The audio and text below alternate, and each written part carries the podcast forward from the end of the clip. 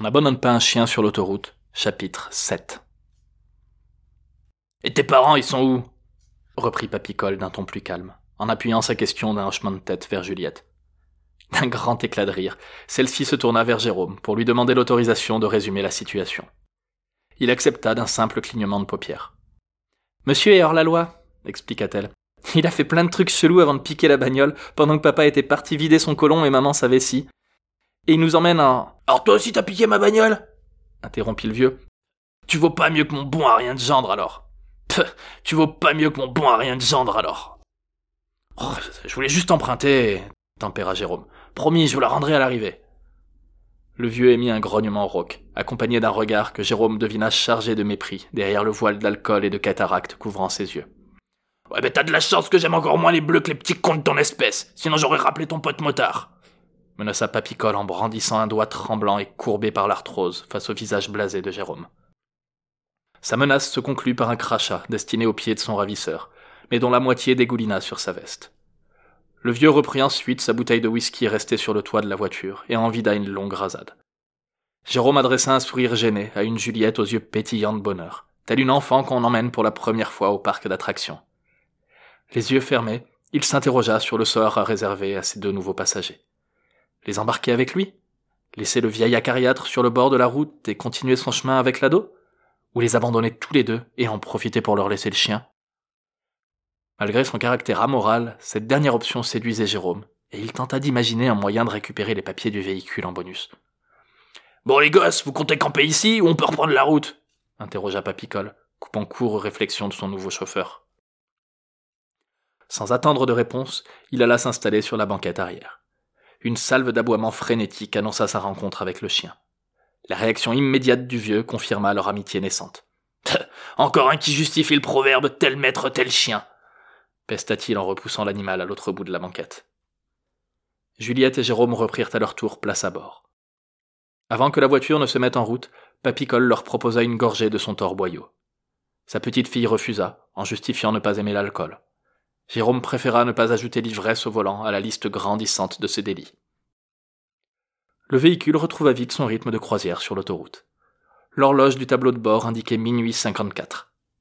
Jérôme soupira, avec l'espoir que l'alcool plonge rapidement le vieux dans un profond sommeil, et que Juliette ait l'amabilité de rester aussi muette qu'une adolescente ordinaire en compagnie d'adultes. Dans le rétroviseur, il distingua la vague silhouette de Papicole avachi, une main négligemment posée sur le pelage blanc pisseux du chien et l'autre serrée avec poigne autour de sa bouteille. Sur le siège passager, Juliette tournait la tête vers la fenêtre, à travers laquelle elle devait admirer la beauté du paysage lozérien, éclairé par la noirceur de la nuit. Les lèvres pincées, Jérôme pensa à sa fille, au long silence qu'elle lui infligeait depuis son entrée au collège. Non seulement elle ne daignait plus lui adresser la parole, mais la seule présence de son père dans la même pièce suffisait également à interrompre ses conversations avec d'autres personnes. Les rares mots qu'elle lui adressait encore n'étaient que reproches ou insultes. Il se mordit l'intérieur de la joue. Malgré l'extrême froideur de leur relation, elle lui manquait déjà. Elle lui manquerait toujours. Il allait pourtant devoir apprendre à l'oublier, même si cela paraissait impossible. Du revers de la main, il essuya une larme naissante. Sa femme avait obtenu la garde, il n'avait gagné que le droit de partir. Autant en tirer profit plutôt que de s'en tourmenter éternellement. Une série de longues inspirations finit par le détendre, puis par faire germer l'idée qu'un peu de compagnie était bienvenue pour l'aider à rester éveillé en cas de nouveau coup de fatigue. Il se laissa vite bercer par le ronronnement du moteur, tandis que le silence feutré de l'habitacle lui arracha un bâillement. Eh, vous savez ce que je peux pas blairer non plus tonna la voix de Papicole, interrompant la somnolence du conducteur. Pire que les flics et mon gendre. Les Arabes. Ah, et les Noirs aussi. Moi, tous les émigrés, en fait. sauf les Portugais de ma génération. C'est que nous, on était venus pour bosser, hein, pas pour profiter.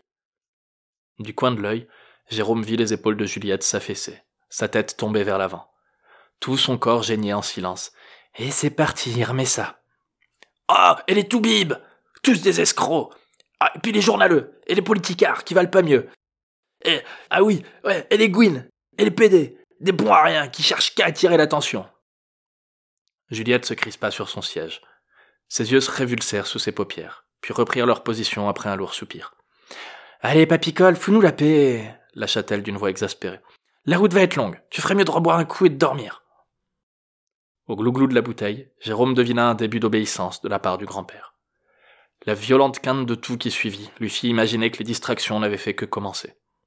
Mais l'instant d'après, un long ronflement annonça un retour au calme.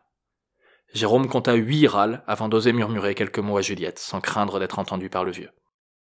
C'est. c'est vraiment ton grand-père, en fait? Il est toujours comme ça? L'adolescente acquiesça d'un hochement de tête. Ouais, désolé. On dirait pas, hein, mais il était cool avant. C'est la mort de mamie qui lui a fait perdre la boule. Sa tolérance s'améliore pas avec l'âge. Jérôme gloussa.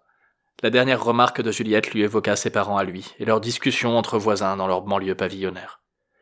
Il se demanda si une telle intolérance était le lot commun de tout Français ayant atteint un certain âge. Un violent mouvement de renfermement sur soi, à l'opposé des envies d'ailleurs propres à l'adolescence. Avec les rasades qui vient de s'envoyer, j'espère qu'il se tiendra tranquille jusqu'en Espagne, glissa-t-il à sa jeune passagère dans un sourire complice. Le dossier de son siège s'agita. La main de Papicole s'agrippa à son épaule, puis son haleine fétide lui explosa le tympan droit.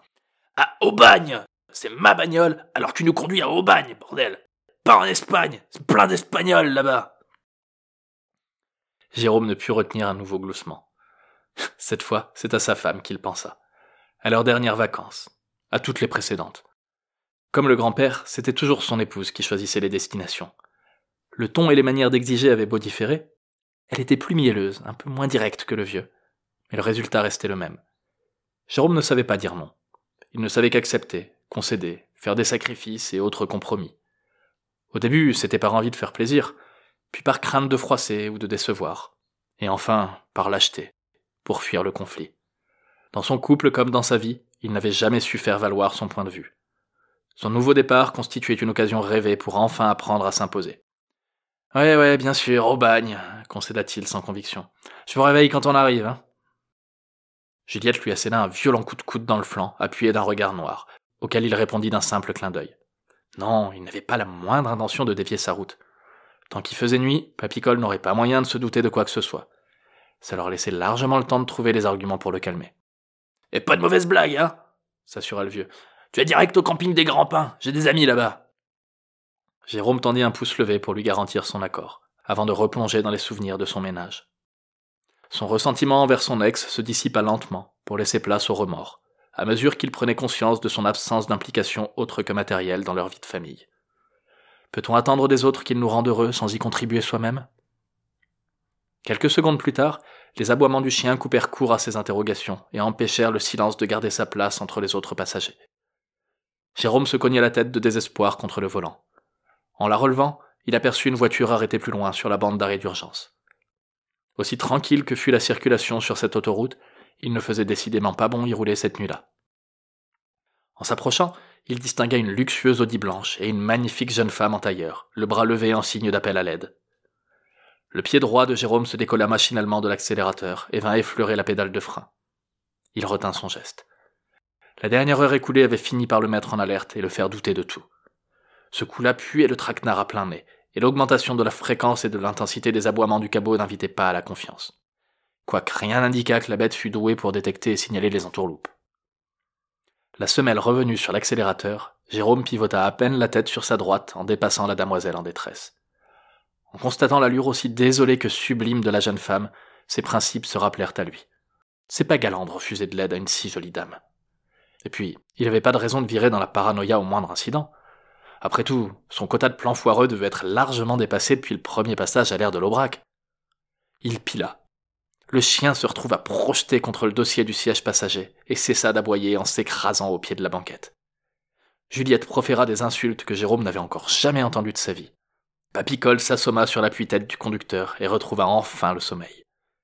Jérôme ouvrit la portière et sortit de sa voiture pour rejoindre le véhicule en panne. Un frisson lui traversa l'échine dès le premier pas qu'il fit en direction de la femme. Ce coup-là, il le sentait vraiment mal. Putain, Jérôme, reprit la voix dans sa tête. T'étais pas censé apprendre à dire non? Après ça, promis, je m'y mets, se murmura-t-il à lui-même. Après ça, promis, je m'y mets, se murmura-t-il à lui-même.